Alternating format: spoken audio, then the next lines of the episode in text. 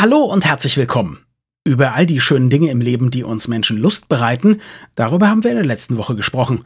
Heute soll es darum gehen, warum aus eben dieser Lust manchmal ganz schnell Sucht werden kann. Wir sprechen über körpereigene Drogen, darüber, warum der gesittete Alkoholiker immer ein Mundwässerchen zu Hause hat und darüber, dass es wenig mit Genussrauchen zu tun hat, wenn man die Aschenbecher der Partynacht nach Tabakresten durchsucht. Viel Spaß! Das Gehirn und der Finger. Was in unseren Köpfen und Körpern so vor sich geht. Ein Podcast mit Dr. Magnus Heyer und Daniel Finger. Beim letzten Podcast habe ich dich gefragt, ob du Lust hast auf Podcast und du warst ganz verwirrt. Jetzt frage ich dich, bist du inzwischen Podcast-süchtig? Ich bin tatsächlich Podcast-süchtig, würde ich sagen. Also ich höre wirklich richtig viele Podcasts, aber ich bin wiederum nicht süchtig, weil es nicht mein normales Leben verändert hat und weil ich es kontrollieren kann. Also eine Sucht entnehme ich dieser sehr professionellen Einführung, äh, verändert immer dein Leben und man kann sie nie kontrollieren, ist das richtig? Das trifft beides zu. Eine Sucht legt sich immer weiter über das Leben und schließt sozusagen immer mehr andere Lebensbereiche aus. Also eine typische Sucht ist so, dass ich immer mehr auf meine Sucht fixiert bin. Finde ich deshalb komisch, weil, also vielleicht irre ich mich ja, aber ich habe immer geglaubt, ich wäre nikotinsüchtig, als ich noch geraucht habe und ich habe viel geraucht, also mhm. Es waren so anderthalb Schachteln am Tag. Wie das immer so ist, während man es macht, sagt man, es ist nur ein Schachtel und hinterher sagt man, oh, es waren drei. Aber realistisch gesehen waren es eben ungefähr anderthalb. Ich habe nicht das Gefühl gehabt, dass das irgendwie sich über mein komplettes Leben gelegt hat und immer weiter um sich griff. Ich habe halt viel geraucht. Das wundert mich jetzt doch ein bisschen, weil du hast viel geraucht. Aha. Du hast vermutlich häufig auch unkontrolliert geraucht. Im Sinne von, dass du gar nicht überlegt hast, will ich jetzt rauchen, sondern du hattest irgendwie einen Reiz, der, also so dieser typische Reiz. Ich würde sagen, ich wollte immer rauchen, aber ich habe nicht überlegt, ja.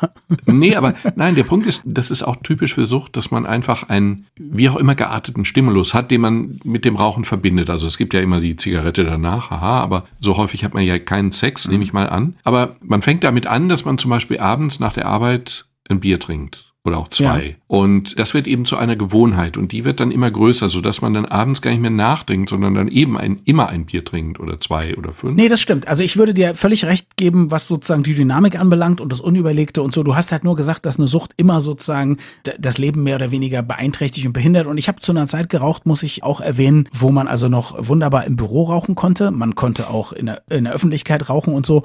Und insofern hat's mich jetzt nicht groß behindert, auch wenn es natürlich für meine Gesundheit überhaupt nicht gut war. Also da ich rechtzeitig aufgehört habe, hatte ich aber sozusagen, wenn du so willst, keine grundsätzlich nachteiligen Folgen. Ich erzähle dir aber gerne auch gleich, was der Moment des Aufhörens war. Wobei natürlich das Rauchen als gesellschaftlich akzeptierte Droge, in Anführungsstrichen, die Zigarette, unproblematisch ist. Problematischer wird's, wenn du eine Sucht entwickelst mit einem Stoff, der entweder nicht akzeptiert wird, also irgendwelche Drogen, ja. Oder zum Beispiel Alkohol und der wirkt sich auf deine Persönlichkeit aus, auf deine Leistungsfähigkeit aus und das wäre dann nicht so einfach gewesen. Also ich weiß zwar, dass als ich Kind war, dass es üblich war, dass Bauarbeiter am Bau, da wurde ja mittags dann richtig Bier getrunken. Mhm. Aber das geht heute alles nicht mehr. Und insofern ist das schwieriger und wird dann auch schwieriger zu handeln und nimmt insofern immer mehr Teile des Lebens ein, weil man muss es ja auch verstecken und richtet dann danach auch seinen Freundes- und Bekanntenkreis oder sein berufliches Umfeld aus. Das ist bei Zigaretten unproblematischer eigentlich als bei vielen von den anderen Drogen. Also ich gebe dir übrigens natürlich recht. Ich kann dir sagen, wann ich aufgehört habe. Das war eine schöne Situation. Also schön im Nachhinein, weil es so eindeutig schlimm war. Also es war nachts und zwar nach einer Fete in unserer WG, vielleicht so vier Uhr und bei Feten raucht man ja dann doch noch ein bisschen unkontrollierter, ja, mhm. weil in der Gruppe und so. Und ich wollte unbedingt noch eine rauchen, aber ich hatte keine Kippe mehr. Also sagte ich zu meinem Mitbewohner Martin, du äh, gib mal den Tabak rüber, der drehte nämlich selber, ich möchte mir eine drehen. Und dann sagte der, ja, super und guckte in seine Tabakdose und da war nichts mehr drin und sagte, mhm. Mist, oh, ich wollte eigentlich auch eine rauchen und so. Und dann saßen wir da, ein bisschen frustriert und dann sagte Martin sehr vernünftig, ach, weißt du was, es ist so spät, ich gehe ins Bett, dann rauche ich halt morgen. Und dann saß ich da rum und ja. versuchte mich immer zu überreden und sagte, ja, ja, du rauchst morgen. Morgen, du kannst ja morgen rauchen. Und das hat ungefähr 20 Minuten gedauert, wie ich da rumsaß. Und während ich mir das selber einredete, überlegte, Moment mal, okay, ist in der Nähe vom Schlesischen Tor in Berlin-Kreuzberg. Alle Automaten, die es damals gab, waren von Vandalen kaputt gemacht. Also es war ein ganz kalter Winter, minus 15 Grad. Sprich, ich hätte dann in Eiseskälte mindestens zum Schlesischen Tor und so weiter und so fort. Und dann habe ich nach 20 Minuten die Kippen aus den Aschenbechern gesammelt und geguckt, wie viel Tabak man da noch rauskriegen konnte, denn Blättchen hatten wir noch. Und habe mir dann eine Zigarette gedreht umgedreht. Und in diesem Moment habe ich beschlossen, das ist dermaßen würdelos. Ja. Jetzt hörst du auf. Und es hat noch ein bisschen gedauert, aber dann habe ich in der Tat aufgehört.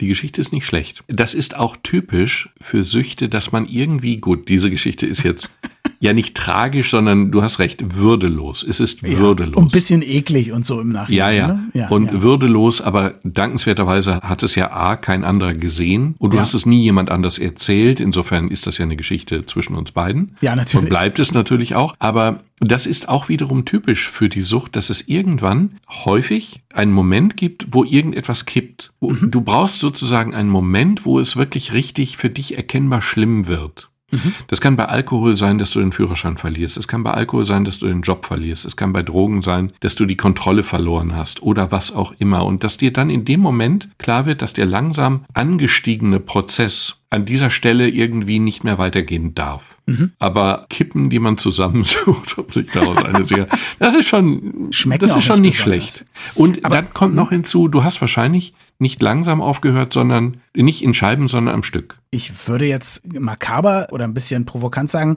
natürlich, ich bin ein Mann, aber das liegt auch daran, dass alle Männer, die ich kenne, immer radikal aufgehört haben. Ist aber auch die erfolgreichste Methode, radikal aufzuhören. Okay. Also, wenn du Zigaretten reduzierst, was ja viele mit sehr komplizierten Programmen machen oder so, funktioniert das in der Regel nicht. Es funktioniert in der Regel nur, dass du sagst, also ab dem und dem Tag höre ich auf. Denn das Risiko eines Rückfalls besteht weniger darin, dass du Entzugssymptome hast. Bei Zigaretten Mhm. schon irgendwie, naja, im gewissen Sinne schon, aber nicht sehr ausgeprägt. Und und auch nicht sehr lange, muss man sagen. Also ich glaube, nach ein paar Wochen sind dann die körperlichen Symptome vorbei, auch wenn man öfter noch ans Rauchen denkt. Genau. Das Problem ist, dass du ans Rauchen denkst. Mhm. Die Rückfälle passieren in der Regel dadurch, dass du einfach eben Gewohnheiten entwickelt hast. Dass du eben immer, wenn du nach Hause kommst, eine rauchst. Oder immer, wenn irgendwas stressig ist, eine rauchst. Oder irgendwie bei bestimmten Gelegenheiten Ja. eine geraucht hast. Also zum Beispiel immer. Ich habe zum Beispiel gefühlt immer eine geraucht. Ja, genau. Das ist dann natürlich die einfachste Methode. Und Aha. insofern musst du, wenn du jetzt tatsächlich sagst, jetzt höre ich auf, das ist jetzt meine letzte Zigarette, dann kannst du den Rest der Packung wegschmeißen. Zum Beispiel. Das ist dann schon mal ein Ärgernis, wenn du wieder anfängst. Diese halbe Packung, die du weggeworfen hast, blöd. Ist aber nur was für geizige Leute, ne? Diese Ja, Methode, sich dazu ja, ich bin ärgern, in Schwaben Hm. sozialisiert. Ich bin so. Heiligsblechle. Und dann musst du diese Dinge, die du immer mit Zigaretten verbindest, die müssen weg. Natürlich müssen die Aschenbecher weg und sie müssen ersetzt werden durch Obstschalen. Und die nach Rauch riechenden Vorhänge am Fenster oder so müssen gewaschen werden, damit sie nicht mehr nach Rauch riechen. Warum meinst du, dass das so wäre? Ich sag gleich, dass ich es ganz anders gemacht habe, aber erzähl Mhm. mal, warum du das gut findest.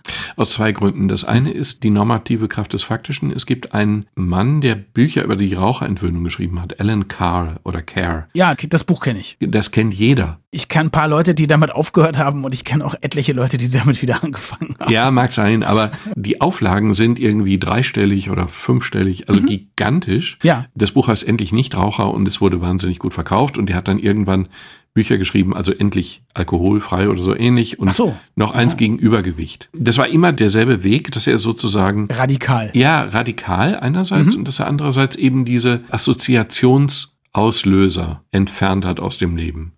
Und das muss wohl einigermaßen erfolgreich gewesen sein. Ich habe nie geraucht, ich kann es nicht beurteilen. Ich kann dir sagen, warum ich glaube, dass das funktioniert, aber eben auch Ja. nicht unbedingt langfristig funktioniert. Ich habe folgende Theorie gehabt. Also ich muss zugeben, ich habe zweimal aufgehört zu rauchen. Das eine Mal Mhm. habe ich aufgehört und dann habe ich nach zwei Jahren, als ich nicht geraucht habe, und ich war noch jung und habe dann gedacht, naja, zwei Jahre ist eine Ewigkeit, habe ich an einem Tag zwei, also eine halbvolle und eine fast volle Schachtel Zigaretten gefunden. gefunden. Gefunden. Auf der Straße, Okay. und dann habe ich gedacht, das ist ein Zeichen. Wenn du jetzt zweimal am Tag eine Schachtel findest, kannst du auch mal eine rauchen, so wie die coolen Leute, die mal auf einer Party eine und dann und dann wieder nicht. Und dann habe ich eine geraucht und dann habe ich am nächsten Tag noch eine geraucht oder vielleicht auch schon zwei. Und auf jeden Fall war das so, dass ich dann als diese beiden, die erste Schachtel habe ich noch verschenkt, die zweite halbvolle habe ich dann geraucht und dann war die irgendwann alle. Und dann habe ich nach paar Tagen und dann habe ich gedacht, ich kann jetzt nicht mit Zigaretten kaufen, weil ich bin ja nicht süchtig. Ich bin ja jetzt so einer, der normal rauchen kann. Ne? Mhm. Ist ja klar, hatte ich ja Mhm. beschlossen. Ja, ist klar. Natürlich. Aber ich habe noch studiert und naja, ja, damals Philosophie, Soziologie, die haben alle geraucht. Das heißt, ich konnte dann an der Uni sagen, ach, hast du vielleicht mal eine Kippe für mich und so weiter. Nur als die Leute mich komisch angeguckt haben, weil ich diese jeden Tag nach einer Kippe gefragt habe, weil ich mal Lust auf eine hatte, da habe ich dann gemerkt, nee, ich bin doch wieder Raucher und habe dann angefangen, mir wieder welche zu kaufen. Und als ich das zweite Mal aufgehört habe, da war das so, dass ich gesagt habe, nee, wenn ich jetzt aufhöre, ich habe damals schon bei Radio 1 gearbeitet und es gab so eine Raucherecke, wo die Leute sich immer getroffen haben und das war super. Das war so ein informelles Kommunikationszentrum, wo man aus allen Abteilungen was mitbekommen hat. Da habe ich gedacht, wenn ich jetzt aufhöre, dahin zu gehen, nur weil ich nicht mehr rauche, dann würde mir echt was fehlen und dann wäre auch der Drang wieder anzufangen richtig groß. Wenn ich weggehe und was weiß ich, ich habe keinen Ascher, wenn Freunde kommen, wenn ich weggehe, dann gehe ich nicht mit den Rauchern weg und so. Irgendwie würde mich das stören und dann habe ich das ganz bewusst gemacht. Bin in die Raucherecke gegangen, aber statt eine Zigarette zu rauchen, habe ich mir dann immer so einen scharfen und ekligen Espresso geholt, weil das war auch ein starker Reiz mhm. und habe mir das sozusagen aberzogen, da zu rauchen, aber habe mir die Situation nicht genommen. Und immerhin mit dem Erfolg, dass ich seit 22 Jahren keine einzige Zigarette auch nur im Mund gehabt habe. Ist aber schwierig, wenn du dir diesen äußeren Reiz nicht nimmst. Ja, aber dann ist es auch sicher. Weißt du, ich wollte nicht so eine Feigling-Aufhörerei und dann hätte es ja sein können, dann komme ich in so eine Situation und zack ist der Reiz da und er übermannt mich. Vielleicht auch im Zustand des Angetrunkenseins. Und deswegen bin ich vielleicht auch nicht rückfällig geworden. Genau. Und jetzt gucken wir mal ganz tief in dein Gehirn rein, in dieser Situation. Oh ja. Aber bitte nur ohne Säge und so, ja. Ach Gott, es gibt einen interessanten Versuch mit Ratten, der vieles erklärt in dieser Richtung, obwohl es erstmal okay. komisch klingt. Überschrift darüber ist belohnungsankündigender Hinweisreiz. Ist klar, versteht man aus sich selbst. Lass mich kurz raten. Man hört die Eiswürfel im Glas, die Frau zieht sich ihr Negligé an, solche Dinge? Genau, das ist ein belohnungsankündigender Hinweisreiz. Aha. Etwas banaler formuliert ist jetzt eine Ratte in einem Käfig. Und dieser Käfig hat mehrere Zimmer, sag ich mal, oder zwei. Ja. Und in einem von diesen Zimmern die sind unterschiedlich tapeziert. So ein ganz kleiner Käfig mit kleinen Räumen. Aber die Ratte ja. kann frei wählen, die guckt sich erstmal alles an. Sie wird keine Präferenz entwickeln, wo sie sich aufhält, weil es keinen Grund dafür gibt. Und wenn sie jetzt irgendwo irgendeine Droge kriegt, sagen wir mal Kokain, das findet sie gut, dann wird sie lernen, dass sie das Kokain immer in diesem Raum kriegt, wo die Diagonalstreifen an der Wand sind. Das mhm. begreift sie sofort. Und dann wird sie sich zukünftig nur noch in dem Zimmer aufhalten, in dem die Diagonalstreifen an der Wand sind. Okay. Das heißt, sie ist quasi gefangen in der eigenen Sucht. Der Käfig kann so groß sein, wie er will. Sie wird nur noch diesen einen Raum betreten. Okay, und anders als in diesem berühmten Experiment von Herrn Pavlov mit den Hunden ist es so, dass es nicht der Reiz ist, der zeigt, jetzt wird direkt gefüttert, sondern es ist der Reiz, der einfach sagt, hier ist die Bedingung gut gefüttert zu werden, exakt. weil bei dem anderen Zimmer gab es noch nie Kokain. Genau, exakt. Okay. Und deswegen mhm. wird sie in der Belohnungserwartung, wird sie sich da aufhalten. Warum tut sie ja. das? Weil dieses Belohnungssystem, über das alle Süchte laufen, ist vollkommen egal, über was wir reden. Wir können über Substanzen reden, reden, also über Medikamente oder über Verhaltensweisen wie Sexsucht oder Spielsucht oder mhm. wir können reden über Computer, Kaufsucht, vollkommen egal. Das läuft alles über dasselbe System. Das läuft alles über ein Belohnungssystem. Und das Bösartige an diesem Belohnungssystem ist und das gleichzeitig Logische, dass es uns belohnt für die Belohnungsankündigung. Also dafür, dass jetzt wahrscheinlich gleich was passiert. Ja. Das ist ja auch viel wichtiger, weil wir müssen eine Situation aufsuchen, in der was Positives passiert. Also ich muss schon jagen, wenn ich ein Tier erlegen will. Was wäre das für ein Leben, wenn wir keine positiven, schönen Situationen suchen würden? Genau. Wir suchen die Situation und dann genießen wir sie. Aber das Suchen der Situation ist eigentlich ein viel stärkerer Reiz als das Genießen der Situation anschließen. Das hast du beim letzten Mal schon erzählt und ich habe immer das Gefühl, ich bin eine andere Sorte Mensch als die, von denen du sprichst. Weil das ist für mich in der Tat überhaupt nicht so. Ich finde sogar das Warten auf etwas Schönes manchmal super unangenehm. Ich weiß nicht warum. Also ich bin richtig nervös, bis das endlich da ist. Vielleicht aus Angst, dass es nicht klappen könnte oder so. Das weiß ich nicht. Aber ich kann wahnsinnig gut genießen und finde Vorfreude überhaupt nicht schön. Gut, du bist ein ungewöhnlicher Mensch und alle anderen sind ebenso wie ich. Ich bin ein durchschnittlicher Mensch. Ach, dich habe ich aber auch schon richtig doll genießen. Jo, das entspricht einerseits aber der Theorie und es entspricht auch andererseits zumindest meiner persönlichen Erfahrung, dass mhm. tatsächlich ja, die Vorfreude die größte Freude ist, wie ja auch das Sprichwort sagt. These, deine Erfahrung, du hast diese Erfahrung oft gemacht, weil das, was du dir vorgestellt hast, in der Realität einfach nicht so gut war. Wenn du dafür sorgen könntest, dass all das, auf das du dich freust, wirklich richtig super gut ist, so wie du es auch erwartest, dann wäre es nicht so, dass die Vorfreude schöner ist als das Ereignis selbst. Sehr gut. Und jetzt darf ich nochmal in dein Gehirn gucken und genau das unterfüttern, was du gerade gesagt hast. Da ist nämlich Aha. ein hochinteressanter, komplizierter und ein bisschen problematischer Verarbeitungsmechanismus unterwegs. In meinem Gehirn? Ja, in meinem, in deinem, in allen. Ach so, okay. Wir sprachen darüber, über diesen belohnungsankündigenden Hinweisreiz. Okay. Mhm. Ist ja etwas sperriger Begriff, aber im Prinzip verständlich. Jetzt ist es so, dass das Gehirn eine Belohnungsankündigung kriegt, wie auch immer. Das kann ein Schuhgeschäft sein oder eine Kneipe oder eine Konditorei, wie auch immer. Bei mir ist es oft so, glaube ich, wenn ich einen Freund sehe, höre, die größte Freude ziehe ich meistens aus anderen Menschen. Ja, gut. Dann nehmen wir das. Du hast eine Belohnung in der Erwartung. Du hast jetzt eine gewisse Erwartungshaltung. Ja. Wir treffen uns und du hast eine bestimmte Erwartung an unser Treffen. Da passiert in deinem Gehirn relativ wenig. Du kriegst dann die Belohnung für unser Gespräch, die du erwartet hast. Das wird dich jetzt nicht umhauen. Es kann aber sein, dass der Abend, na jetzt nehmen wir mal nicht mich, sondern jemand anders, dass der Abend viel besser läuft als erwartet. Und mhm. jetzt wirst du massiv belohnt für die Überraschung, dass es so viel besser gelaufen ist. Viel mehr belohnt, als du sonst belohnt worden wärst. Das Problem ist jetzt aber,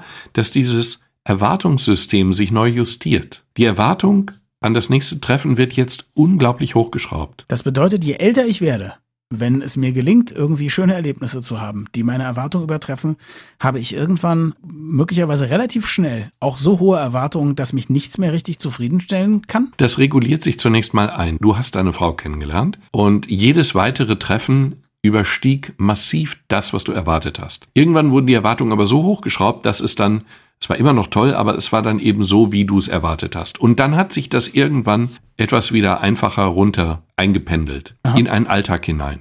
Das passiert bei Drogen nicht.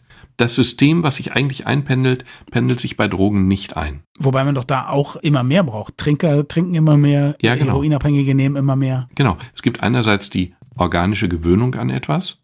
Es gibt andererseits aber eben auch das Phänomen, dass wir immer mehr erwarten von dem, was wir gleich erleben werden. Das ist eigentlich das Kernproblem von Sucht, dass die Erwartungshaltung immer gesteigert wird und die dann am Ende das, was passiert, dem entsprechen muss. Jetzt reden wir natürlich über Sucht nach Substanzen. Ne? Es gibt ja auch so eher so psychologische Verhaltenssüchte, über die können wir gleich vielleicht auch mhm. nochmal sprechen. Aber jetzt bei Substanzen, was macht denn sowas wie Heroin zum Beispiel im Gehirn? Wie muss ich mir das als jemand, der das noch nie genommen hat, vorstellen? Ich habe es auch noch nie genommen. Erstmal ist beruhigt, es macht einen Kick und. Wie ist beruhigt oder macht einen Kick? Das passt doch gar nicht zusammen. Ich glaube, es passt doch zusammen. Du weißt, wie die Geschichte von Heroin läuft. Also ich weiß, dass es mal fürs Militär entwickelt wurde deswegen auch Heroin wie Heroes, weil die ganz heftig gute, angstfreie Krieger werden sollten? Als das auf den Markt kam, wurde es als Schmerz- und Beruhigungsmittel verwandt. Und zwar gerne auch bei Kindern oder so. Also Ach so, so wie Kokain auch. Ja, das wurde als Schlafmittel benutzt bei Kindern, die nicht einschlafen wollten. Es wurde als Schmerzmittel benutzt bei Kindern, die Zähne bekamen oder als Hustenlöser oder so. Es hatte eine grandiose Wirkung, aber eben vielleicht ist es eher die Schmerzstillung und nicht die Beruhigung. Okay. Hocheffektiv und eben wahnsinnig suchtfördernd. Und zwar gleich nach dem ersten Schuss, wenn man ganz viel Pech hat.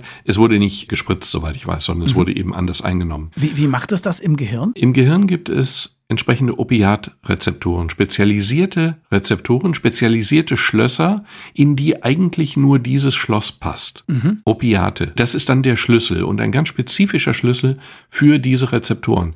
Das wäre jetzt natürlich total unlogisch, dass die Evolution in unserem Gehirn ein Schloss anlegt, für das es ja keinen Schlüssel gibt, denn dass wir Heroin in den Körper bringen, das machen wir erst seit 100 20 Jahren oder so. Vorher gab es das ja nicht. Es wäre evolutionär komplett sinnlos, wenn der Körper nicht diese Opiate selber herstellen würde. Auch. Mhm. Und zum Beispiel, wenn ich dich überzeuge, dass die Schmerzen weniger schlimm werden, dann wird dein Körper körpereigene Opiate ausschütten und die Schmerzen runterregulieren. Das kann er. Und zufällig gibt es eben diesen Stoff, exakt diesen Stoff, den man eben auch von außen, also den man aus Pflanzen gewinnen kann, herstellen kann und spritzen kann, der genau auf diesen Rezeptor geht und dann möglicherweise in einer Dosierung, die viel, viel stärker ist als sie natürlicherweise wäre. Und gibt es bei diesen Rezeptoren nicht irgendwie, sagen wir mal, so ein Maximum, was die vertragen? Kann man denen immer mehr zumuten und man merkt dann auch noch eine andere Wirkung oder wie ist das? Ich glaube, man kann es sehr, sehr, sehr lange steigern. Mhm. Wenn man Methadon dagegen gibt, also die Ersatzdroge, substituiert, ja. dann wird tatsächlich auch derselbe Rezeptor aktiviert. Das ist sogar noch stärker, noch deutlich stärker, vielfach stärker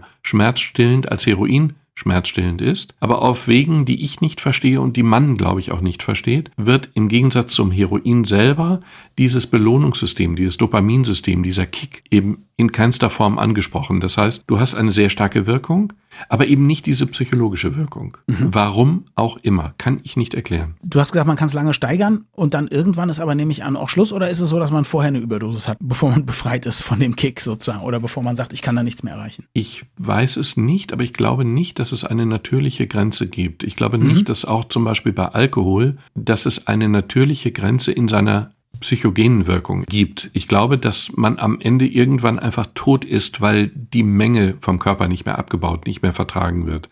Wenn wir mal kurz noch über einen Aspekt sprechen wollen, bevor wir dann auf die psychologischen Süchte kommen. Es gibt einen amerikanischen Forscher, ich weiß nicht, ob er Psychologe ist oder Arzt, und der ist der festen Überzeugung und er sagt, es gibt unglaublich viel Forschung, auch die das bestätigt. Er sagt, wenn man Leute nimmt, die süchtig sind und man ändert ihre Lebensumstände, also zum Beispiel Leute leben im Slum, haben keinen Job, haben keine Perspektive. Man gibt ihnen einen Job, man gibt ihnen eine Perspektive. Dann können sie aufhören. Und zwar relativ leicht. Er sagt, das Problem sind nicht die Substanzen, das Problem sind die Lebensumstände, die die Leute dazu bringen, Substanzen zu nehmen. Was hältst du davon? Das halte ich für hochplausibel. Das würde ja auch mit dem zusammenpassen, was ich eben gesagt habe. Es gibt ja zwei Dinge, zwei Aspekte. Das eine ist, du nimmst ja eine Substanz ein, möglicherweise um ein Problem zu lösen. Mhm. Das kann sein, dass dein Leben unerträglich ist und deswegen Drogen oder Alkohol nimmst nimmst mhm. oder Drogen wie zum Beispiel Alkohol nimmst. Wenn das Leben jetzt plötzlich besser wird und du musst nicht mehr aus deinem Leben flüchten, du musst dich nicht mehr betäuben, dann ist das natürlich die große Chance. Auf der anderen Seite ist das Belohnungssystem trotzdem auf Alkohol geeicht. Man muss sich vor Augen führen, dass durch eine langjährige Sucht das Gehirn sich auch anatomisch messbar umbaut. Diese Belohnungssysteme werden sozusagen einfach besser verdrahtet und die werden immer weniger kontrollierbar durch unsere Hirnrinde, also durch den Teil, den wir als Verstandesgehirn bezeichnen. Ja. Es wird wird immer automatisierter. Wir schaffen es am Ende trotzdem häufig, sehr häufig, aus einer Sucht herauszukommen wenn wir es denn wirklich probieren. Und eine Voraussetzung ist eben tatsächlich, dass wir aus der Situation, die uns da reingeführt hat, rausgekommen sind. Und das Zweite ist eben, dass wir diese Neuverdrahtung des Gehirns überspielen müssen in irgendeiner Form, dass wir sie durch bewusste Steuerung wieder kontrollierbar machen. Und das ist das Schwierige. Jetzt lass uns kurz über die psychologischen Süchte sprechen. Ich habe ja sehr viel auch mit Spieleentwicklern zu tun und mit dem Spieleverband und so. Ich habe ja da viele Freunde, ich arbeite manchmal für die und so. Und das ist zum Beispiel ja auch eine riesige Diskussion. Also wann sind unsere Kinder zum Beispiel Computerspiele süchtig? Und ich sage nicht, dass es das nicht gibt.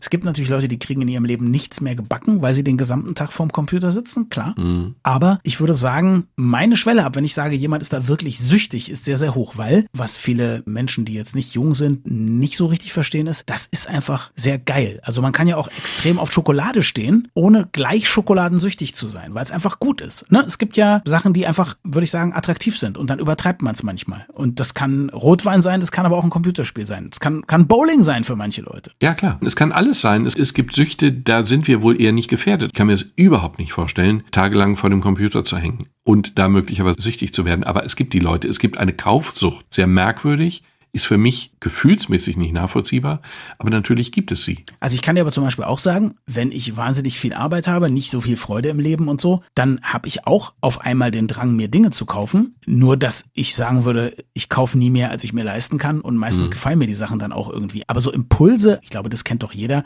dass man das eine mit dem anderen dann kompensiert oder so, ne? Also bei der Kaufsucht kenne ich es jetzt eher weniger, aber ich glaube dir trotzdem, dass es in deinem Kopf so ist, der okay, ja offensichtlich ja. sich von dem Kopf der alle anderen unterscheidet. Nur, eine Sache ist dazu wichtig. Moment, ich kenne noch ein paar Sache, mehr, die da so drauf sind. Also. Tatsächlich. Eine Sache ist aber wichtig.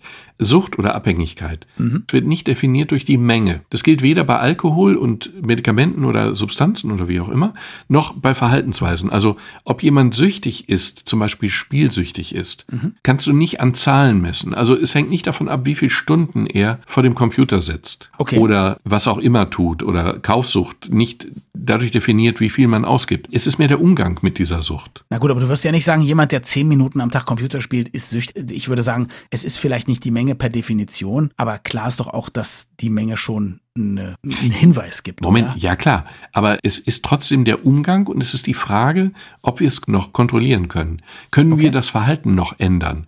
Können wir uns sagen, wir hören jetzt einfach auf mit dem Spielen oder mit dem Glücksspiel oder wie auch immer? Ja. Oder können wir das nicht mehr? Ist es so, dass die Sucht immer mehr Leben überdeckt, dass sie immer mehr mein Leben verändert, dass ich immer mehr Zeit damit verbringe, sozusagen die Sucht zu organisieren, oder Geld für die Sucht zu organisieren oder solche Dinge, dann wird es zu einer Sucht. Mhm. Ansonsten ist es einfach ein kontrolliertes Verhalten, was man komisch finden kann, aber eben keine Sucht. Aber manchmal ist es den Leuten auch gar nicht selber bewusst, wohlgemerkt. Also es gibt viele Leute, die sind süchtig, denen ist aber gar nicht klar, dass es so ist, weil sie den Stoff den sie zu sich nehmen oder das Verhalten gar nicht als problematisch einordnen. Um mal ein, zwei Beispiele zu nennen, wo man wirklich nicht dran denkt. Natürlich gibt es im Bereich Medikamente viele Süchte. Also es gibt eine riesige Dunkelziffer beim Missbrauch von Schlafmitteln zum Beispiel. Eine mhm. riesige Dunkelziffer beim Missbrauch von aufputschenden Mitteln, Ritalin oder solchen Sachen. Eine riesige Dunkelziffer zum Beispiel bei Schmerzmitteln. Zum Beispiel Alkohol. Natürlich ist uns klar, dass wir, wenn wir hochprozentigen Alkohol trinken, dass wir dann möglicherweise ein Alkoholproblem haben. Und wenn wir es morgens schon tun, sowieso. Mhm. Die Tatsache, dass Klosterfrau Melissengeist im Grunde auch nichts anderes ist als Alkohol, muss man sich aber dann auch vor Augen führen. Das ist eben kein primär medizinisches Getränk, sondern eben mhm. Alkohol. Als solcher wirkt er auch. Und ich habe eine wunderbare Biografie gelesen, ich habe aber leider den Namen von dem Mann vergessen. Ein Schauspieler, der eine Biografie geschrieben hat. Er beschrieb seinen eigenen Weg auf die Bühnen der Welt Aha. und das fing in München an und da wohnt er bei seinen Großeltern, ganz distinguierte Leute. Und dann beschrieb er wie die mit Alkohol umgingen. Und dann beschrieb er, dass sie zum Beispiel morgens nach dem Zähneputzen den Mund spülten mit einem, wie auch immer gearteten, hochprozentigen Alkohol, den irgendein, ich weiß nicht was, für sie zusammengemischt hatte. Und dann hatten sie immer die Angewohnheit, morgens nach dem Spülen das auch runterzuschlucken. Und dann zog sich dieser Natürlich. Alkoholkonsum hochdistinguiert durch den ganzen Tag. Aber es war am Ende trotzdem sozusagen ein kontinuierlicher Alkoholkonsum. Mhm. Das war so charmant beschrieben, weil es nicht als Alkoholproblem sichtbar wird und doch eines war. Und auch nicht gefühlt war von den Menschen, nein, oder nein. doch? Nee, nein, die, nein. die wussten es nicht ins, insgeheim, ja? Zumindest in der Beschreibung nicht. Ja, glauben wir es ihm mal. Aber es gibt eben viele Suchtsituationen, die den Betroffenen gar nicht richtig klar sind. Das ist vor allen Dingen bei Alkohol so. Also man könnte vielen Leuten helfen, wenn ihnen denn überhaupt klar wäre, dass sie Hilfe brauchen. Es gibt ja Menschen, die, der berühmte trockene Alkoholiker, ich zum Beispiel, ich habe das Gefühl, wenn ich ein, zwei Zigaretten rauchen würde, wäre ich wieder süchtig. Ich weiß nicht, ob es stimmt oder nicht stimmt, aber ich habe mhm. das Gefühl. Gibt es grundsätzlich Hoffnung für Menschen, die mal richtig süchtig waren, dass sie das wieder ablegen können? Ja, die Hoffnung besteht einfach darin, ich hatte gesagt, dass sich das Gehirn eines Suchtkranken umbaut wirklich anatomisch genau. umbaut. Ja. Ich habe gesagt, dass sich die Welt eines Suchtkranken immer mehr einengt auf das Suchtmittel. Ja. Es gab ein ganz schönes Beispiel. In einem Vortrag hat ein Heidelberger Professor ein paar Bilder gezeigt aus der Heidelberger Innenstadt. Mhm. Schön schnucklig, aber alles viel zu klein. Und dann ist es einfach so, wenn du da durchgehst, dann wird einer dann irgendwie fünf Schuhgeschäfte erinnern und bemerkt haben, ein anderer eben fünf Konditoreien und der nächste mhm. fünf Kneipen. Je nachdem, wenn wir tatsächlich süchtig sind nach etwas, dann werden wir die Welt zunehmend nur noch durch diese Brille wahrnehmen. Mhm. Und das ist eben, spiegelt wieder, dass sich unser Gehirn tatsächlich dieser Situation anpasst und sich entsprechend umgebaut hat. Das ja. kann es aber umgekehrt auch. Warum rät man denn dann trockenen Alkoholikern keinen Tropfen mehr anzufassen? Und warum ist es so oft, dass wenn Leute dann wieder anfangen zu trinken, dass sie auch gleich wieder so richtig irgendwie drauf sind? Weil wir Dinge, die wir mal gelernt haben, nur sehr schwer wieder verlernen. Mhm. Und genauso wie wir verlernen mal bitte Radfahren. Das kannst du ja gar nicht. Mhm. Es ist schwer, Dinge zu verlernen und eben wieder ganz anders anders mhm. zu machen. Aber es gibt einen interessanten Behandlungsansatz, der zwar viel zu kompliziert ist, der aber trotzdem vielleicht Hoffnung macht. Und zwar Aha. nennt man das Neurofeedback. Vielleicht kennst du Biofeedback als Begriff. Als Begriff kenne ich das, ja. Hm? Biofeedback ist eigentlich ganz simpel. Du hast irgendwie immer Verspannung im Rücken, du weißt aber nicht, wie du entspannst. Und dann klebe ich dir Elektroden auf den Rücken und aus dem Signal der überaktiven Muskeln, das verarbeitet ein Programm und bringt es auf einen Bildschirm. Und wenn der Muskel eben sehr verspannt ist, ist zum Beispiel, da ist ein Tor in der Mitte und ein Ball und der Ball ist eben ganz weit außen. Wenn der Muskel verspannt ist und du sollst eben versuchen, den Ball möglichst möglichst ins Tor zu bringen. Und das kriegst du dann hin, indem du deine Muskeln zunehmend entspannst. Mhm. Okay. Und das gibt es bei Neurofeedback auch, nur ungleich komplexer. Du legst jemanden in einen Kernspin und dann sagst du ihm, er soll sein Belohnungssystem abschalten. Das kann er natürlich nicht, weil wir bestimmte Funktionen im Gehirn nicht einfach, unterbewusste Funktionen nicht einfach an- und abstellen können. Okay. Aber du kannst es genauso machen wie mit dem Muskel. Du gibst ihm eine Art Bild und auf dem Bild soll er etwas verändern. Also meinetwegen einen Ball in ein Tor bringen. Der Ball wird sich dem Tor umso mehr nähern, wie er das Belohnungssystem runtergefahren hat. Fieserweise zeigt man den Leuten dann zum Beispiel eine Flasche von ihrem Lieblingsbier. Jetzt springt das Belohnungssystem an. Mhm. Und dann lernen sie auf diesem Wege das Belohnungssystem runterzufahren. Und das zeigt ja, dass wir es können. Dass wir diesen scheinbar nicht kontrollierbaren Kurzschluss auch kontrolliert kriegen. Jetzt braucht nur jeder von uns einen Kernspin. Jetzt braucht ja ein Kernspin, ein entsprechendes Programm und er braucht das Kernspin wahrscheinlich relativ lange und immer mal wieder.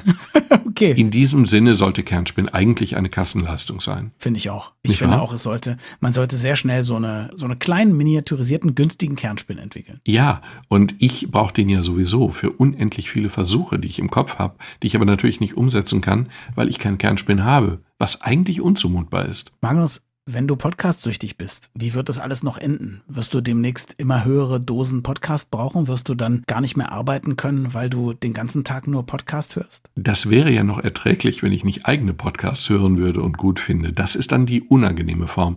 Nein, aber es ist tatsächlich so, ich finde Podcasts Gut, das klingt jetzt bescheuert. Aber ich finde, das ist eine sehr charmante Art der Wissens- und Meinungsübermittlung. Und ich höre die wirklich gerne. Ich werde es ein bisschen reduzieren, weil irgendwann ufert's aus. Aber noch ist es nichts, was meinen Freundeskreis einschränkt oder mein Normalverhalten einschränkt. Ich höre Podcasts sehr gerne beim Radfahren und fahre viel Rad. Vielen Dank fürs Zuhören. Beim nächsten Mal geht es um Angst. Was passiert eigentlich, wenn wir Angst haben in unseren Köpfen? Und wie werden wir Ängste wieder los? Wir freuen uns, wenn ihr dann wieder dabei seid. Und wir freuen uns ganz besonders über eine gute Bewertung für unseren Podcast überall da, wo ihr ihn hört. Bis zum nächsten Mal.